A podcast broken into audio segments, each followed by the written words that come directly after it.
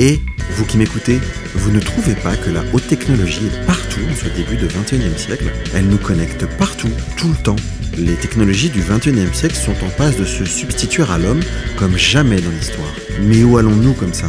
Quel chemin s'apprête à emprunter nos sociétés? Celui du désirable ou celui du détestable? À ces questions, j'ai proposé à une honnête assemblée d'amis de confronter ces grandes mutations aux sciences humaines. Elle est composée de Coralie Comblet, sociologue, de Sébastien Bourguignon, influenceur, de Julien Mauriciano, spécialiste de l'intelligence artificielle, de Vincent Fernandez, musicien, producteur, et de moi-même.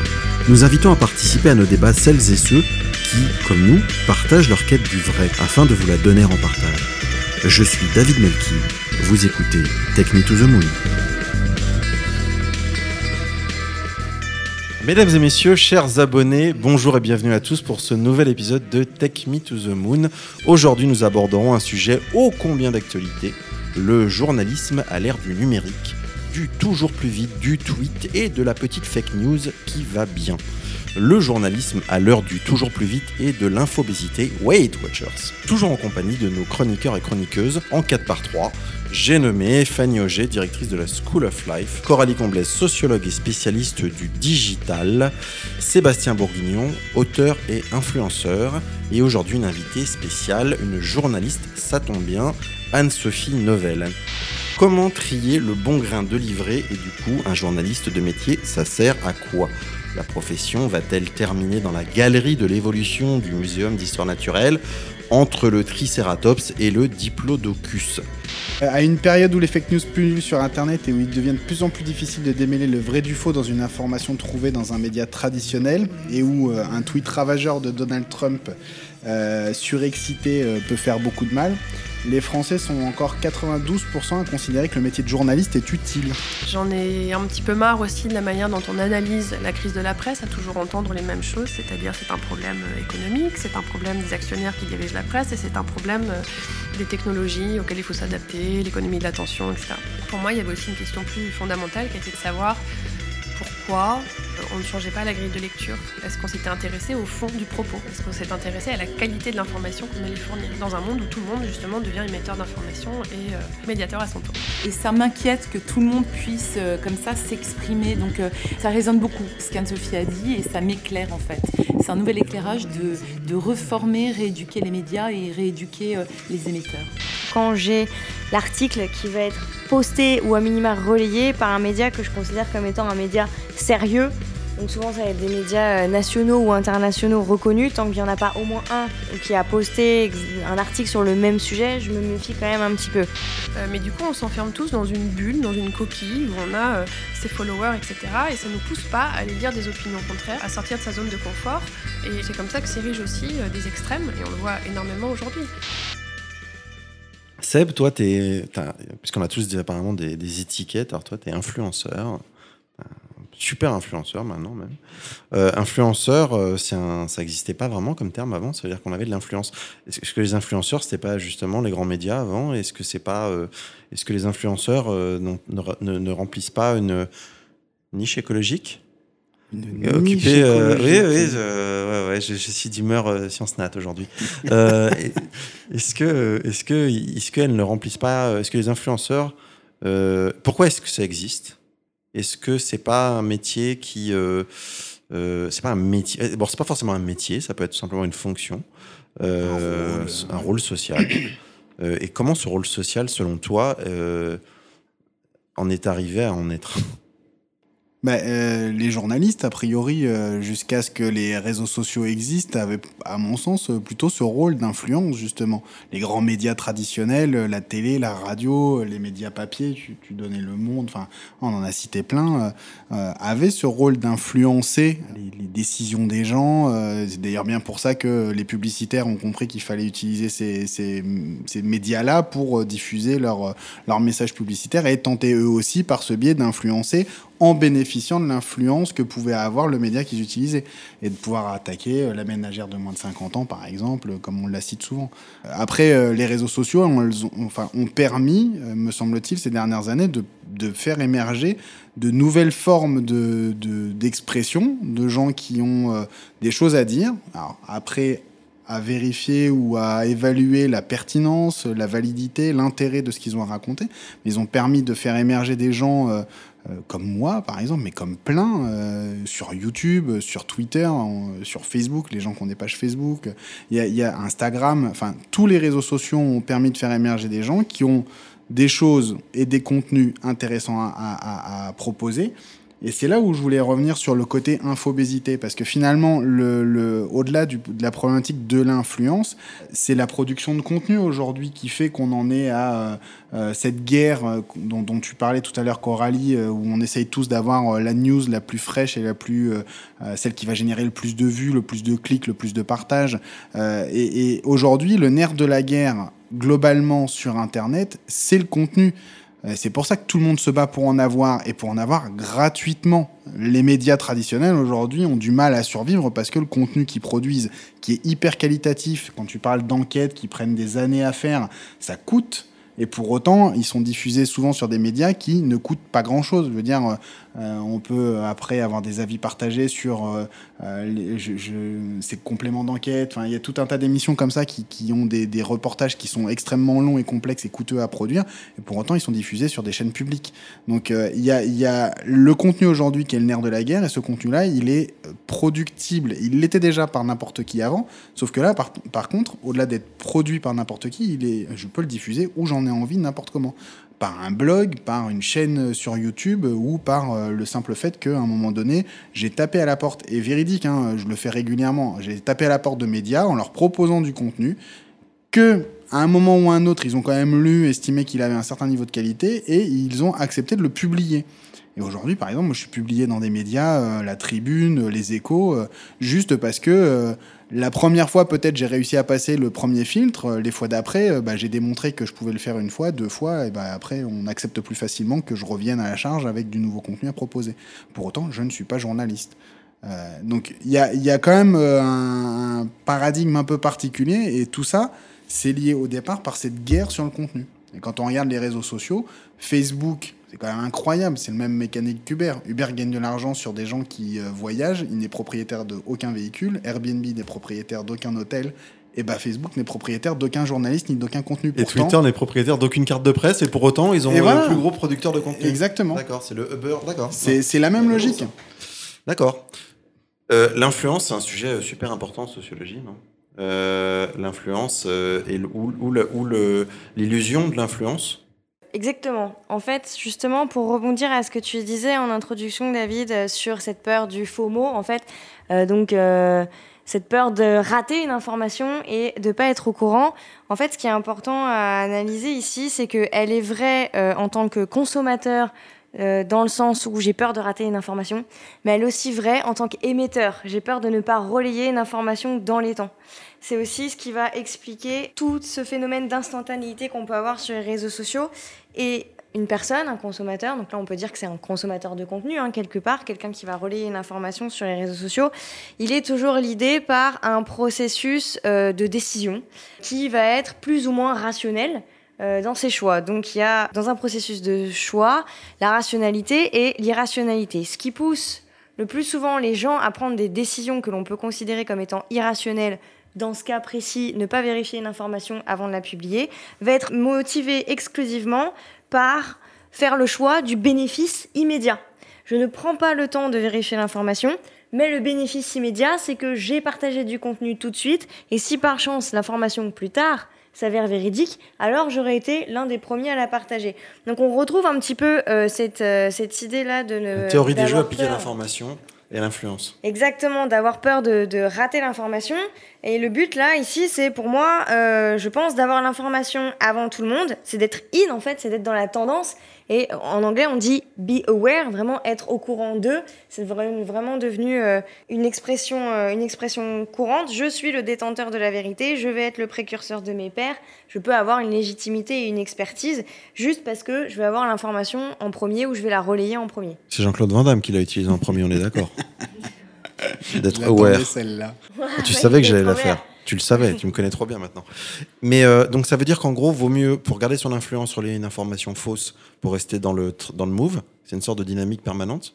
C'est une fuite en avant. Pas une fuite en avant, c'est un jugement, mais c'est une dynamique permanente. Je ne sais pas s'il vaut mieux. En tout cas, effectivement, par bénéfice immédiat, c'est ce qui va se faire. C'est le même type de processus de rationalisation qu'une personne qui va voir euh, un nouveau vêtement qui lui plaît dans un magasin. Euh, là, elle a découvert sur son compte. Si elle attend une semaine, euh, elle va avoir sa paye, donc elle pourra l'acheter sans être à découvert, mais elle va quand même avoir la volonté de l'acheter maintenant parce qu'elle a un bénéfice immédiat et elle serait frustrée si elle repartirait avec la chose qui lui plaît dans le magasin euh, deux, deux, ou trois jours plus tard en fait. Eh ben, c'est ce genre de euh, décision irrationnelle qu'on peut prendre. On va pas prendre la peine de relayer l'information.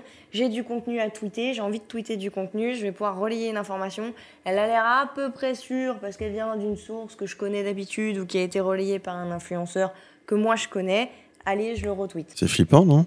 Bah, euh, moi, je pose une question qui est de savoir est-ce qu'être au courant, c'est être informé, en fait, tout simplement? Je veux dire, euh, qu'est-ce qu'on veut?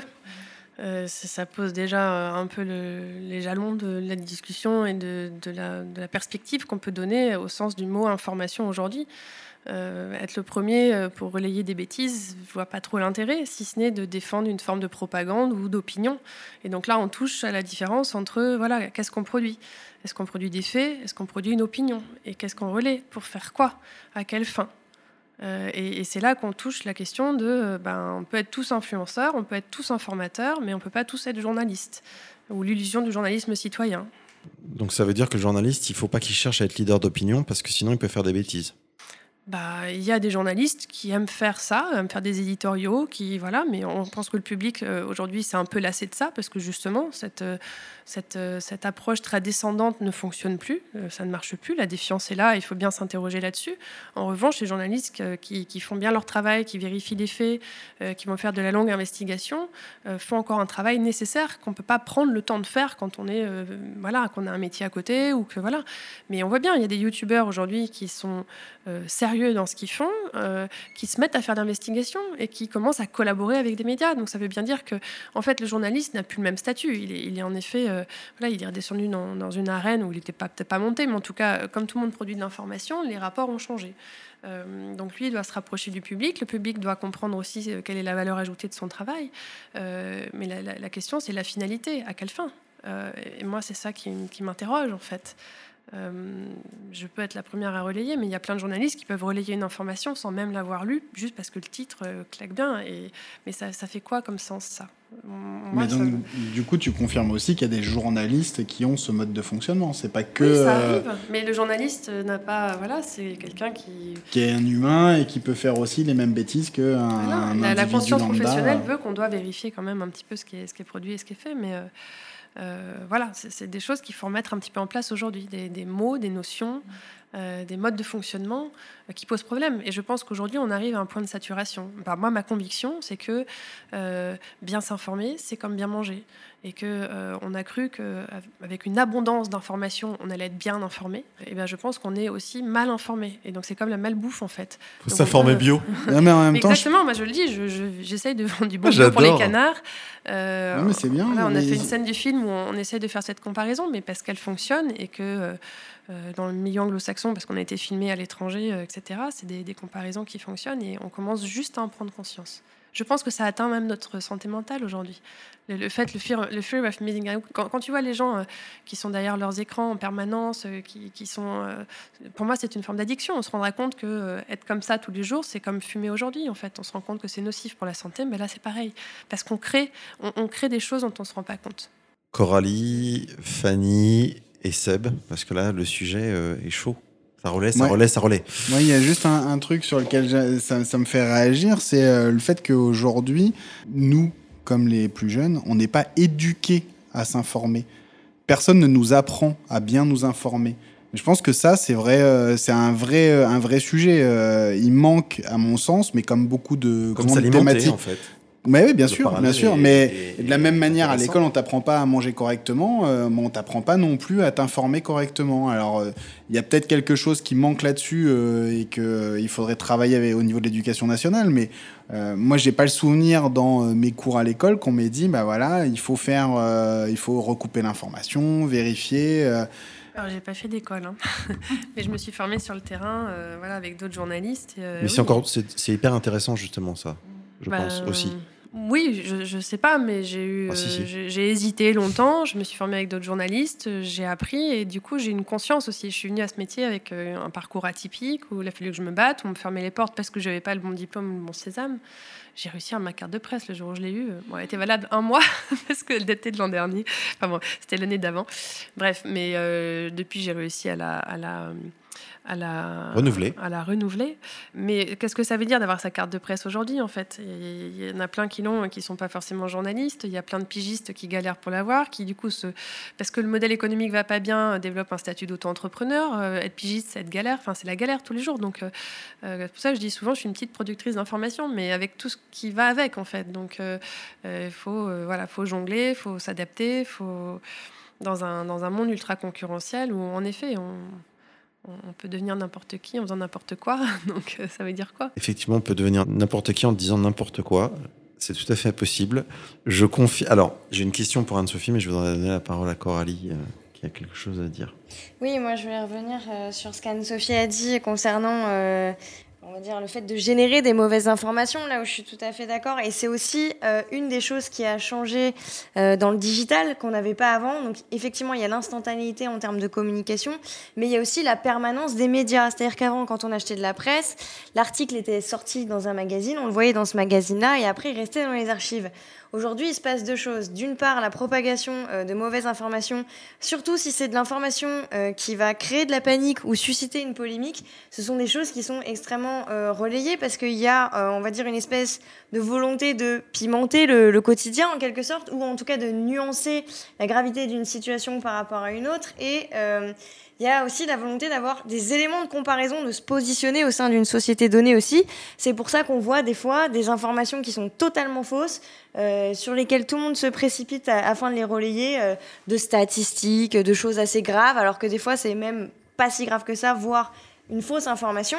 Et il y a aussi le fait que, en raison de la digitalisation des médias, on, a la possibilité maintenant de voir, moi je vois régulièrement dans mon fil d'actualité Facebook, des articles qui sont repartagés aujourd'hui, alors qu'ils datent d'il y a 5 ans. Ça fait 10 ans que je vois que le dernier couga a disparu, par exemple, en termes d'espèces. Et donc il y a des gens qui croient que ça fait 6 mois qu'il y a eu l'extinction de, cette espèce animale. En réalité, ça fait des années. Ou qu'il y a des choses qui viennent d'arriver qui, nous demandent de signer une pétition. Alors que quand on clique sur l'article, c'est un article qui date de 2016, de 2015. Et ça, c'est pareil, les gens relaient sans regarder la date des informations en pensant que ça vient de sortir parce que ça fait euh, sujet à une polémique ou à quelque chose qui jugé grave. Et ça aussi, c'est quelque chose, je trouve, qu'on n'avait pas du tout avant euh, quand il y avait juste de la presse écrite, euh, on va dire papier, en tout cas pas digitale, et qui justifie aussi la mauvaise information, je pense. La permanence des articles euh, en ligne. Pour préparer cette émission, parce que oui, je prépare parfois les émissions, j'ai vu une petite vidéo de 4 minutes et quelques de Romain Gary, qui est un écrivain français, qui disait euh, dans les années 70 que le monde, et alors je trouvais très visionnaire, il disait en fait le monde va se fragmenter en micro-sociétés qui ne se parleront plus qu'à elles-mêmes et que le vrai sujet sera de les faire communiquer les unes avec les autres et que donc finalement, je trouvais ça vachement intéressant parce que euh, on, était en 1970 euh, que Internet n'était pas vraiment euh, présent, donc euh, on va appeler ça une fulgurance, et que du coup, je trouve ça intéressant parce que quand tu décides de relayer le, prisme d'un événement, tu t'adresses en général à une micro-communauté dans laquelle en général tu es ou dans laquelle tu veux influencer. Euh, et du coup, moi, ça me ça m'interroge sur deux sujets. Est-ce que ça vous semble être la tendance, euh, cette micro euh, cette micro-influence, cette micro-information, ou cette information euh, saucissonnée? Et euh, c'est une question que je poserai à Anne-Sophie, euh, est-ce que c'est toi qui as quand même parcouru euh, pas mal d'endroits à l'occasion en particulier de, la réalisation de ce film Est-ce que ça fonctionne de la même manière partout maintenant?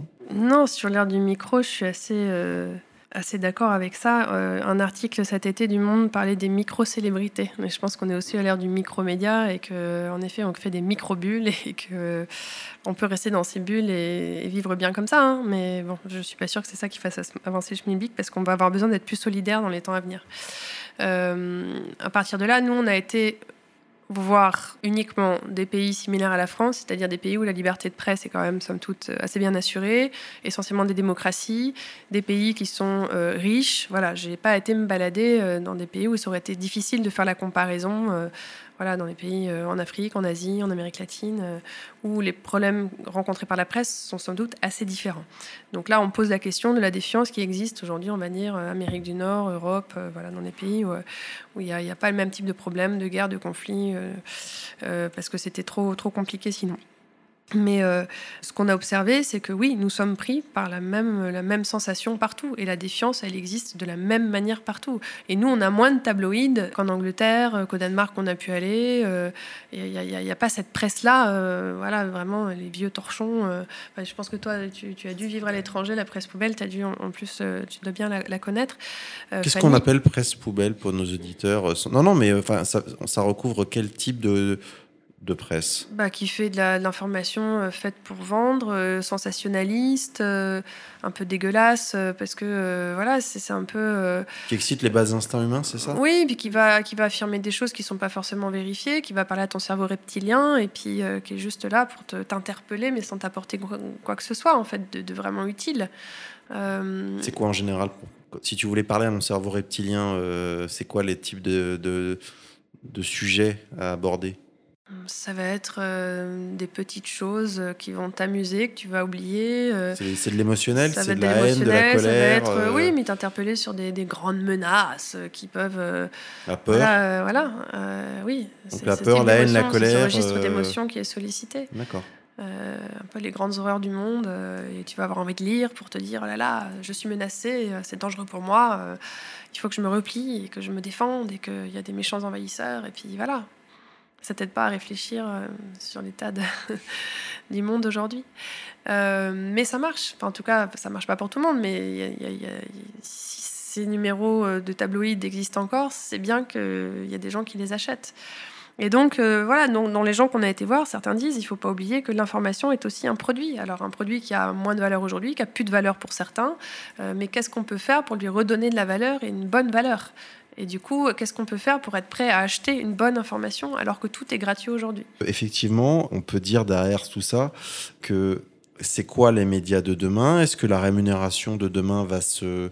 Je pose des questions en vrac, hein, vous les prenez comme vous voulez. Euh, qui, qui veut prendre? Euh, À quel moment euh, on va remettre finalement de l'économie participative et du financement euh, crowdfundé euh, dans la génération des contenus pour rétribuer ceux qui l'ont fait.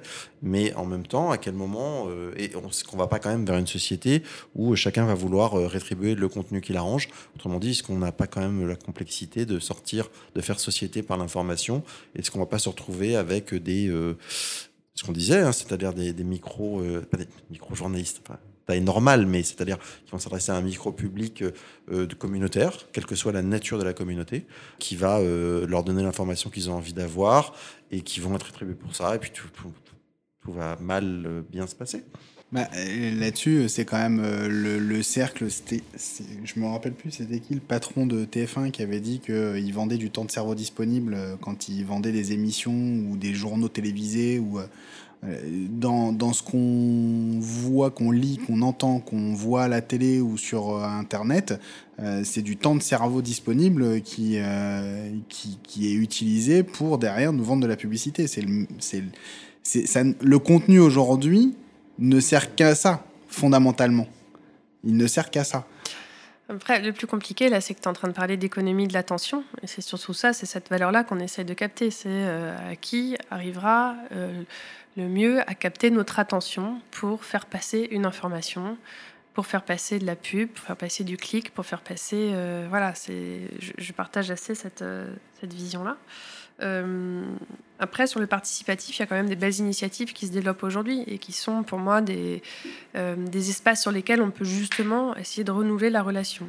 Alors, c'est très inspiré euh, des logiques collaboratives, du crowdsourcing, du crowdfunding. Nous, c'est vrai que le film nous a permis de compléter un budget qu'on n'a pas eu parce qu'on n'a pas encore de diffuseur télé. On attend encore des réponses. Mais si on avait ce diffuseur, on aurait pu toucher, je crois que c'est 20 000 euros du CNC. Ben, en fait, ces 20 000 euros, on a réussi à les toucher avec le, crowd, le crowdfunding. Et ce qui est chouette, c'est que derrière, on a une communauté de 325 personnes qui suit le projet, qui nous encourage, euh, qui euh, peut nous renseigner, qui peut nous aider sur certaines informations. Euh, le seul risque, c'est d'avoir généré une attente et de faire un film qui répond pas forcément à la, promesse à laquelle chacun s'attend. Donc, c'est l'exemple d'Hebdo qui a fait une grosse campagne de crowdfunding, qui était une des plus grosse campagne de crowdfunding euh, pour un média.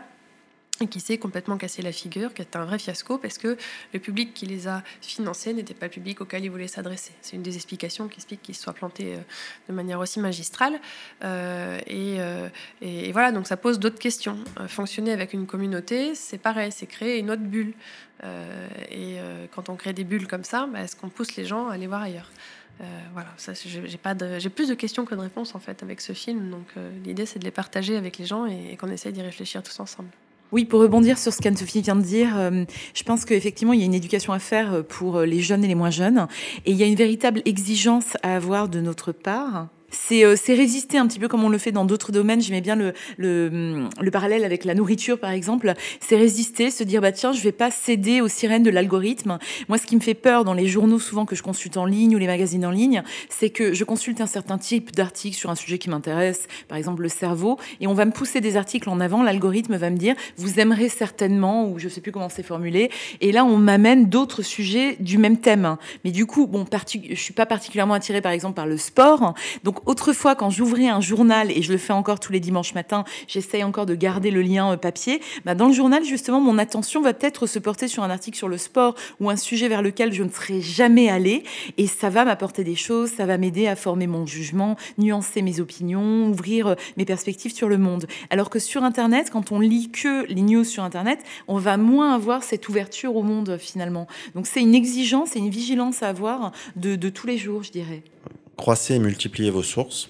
Je pense que c'est un petit peu le, symbole de cette émission. Merci à tous, merci Anne-Sophie. De... Je pense que le sujet est infini, donc de toute façon, euh, on ne le finira pas. Donc, euh, euh, merci à tous et euh, surtout si vous avez des questions, je pense que vous aurez beaucoup de questions sur, ce, sur cet épisode parce que nous-mêmes on en a plein. Hein. vous les mettez sur le fil de discussion du site to the Moon sur le Twitter et sur tous les médias que vous pouvez retrouver, LinkedIn, etc. On vous dit à très bientôt. Merci de nous suivre. À bientôt. Merci de nous avoir suivis et d'avoir partagé notre cheminement. Nous convoquons les penseurs d'hier et d'aujourd'hui, les acteurs du changement d'ici et d'ailleurs. Nous essayons de nous forger une honnête opinion. Nous nous donnons le droit au débat, à l'erreur. Merci à vous tous de partager ce voyage avec nous. Vous pouvez nous retrouver sur notre site techmetothemoon.com, tech écrit T-E-C-H. Vous pourrez y poser vos questions sur les sujets à venir qui sont annoncés sur le site ou simplement commenter l'émission que vous venez d'entendre. Si celle-ci vous a plu d'ailleurs, merci de mettre des pouceaux, des étoiles, des likes, des commentaires positifs. Cela nous aide à nous faire connaître et à savoir que cette émission vous intéresse. Nous nous retrouvons très vite pour un nouveau sujet. À très bientôt.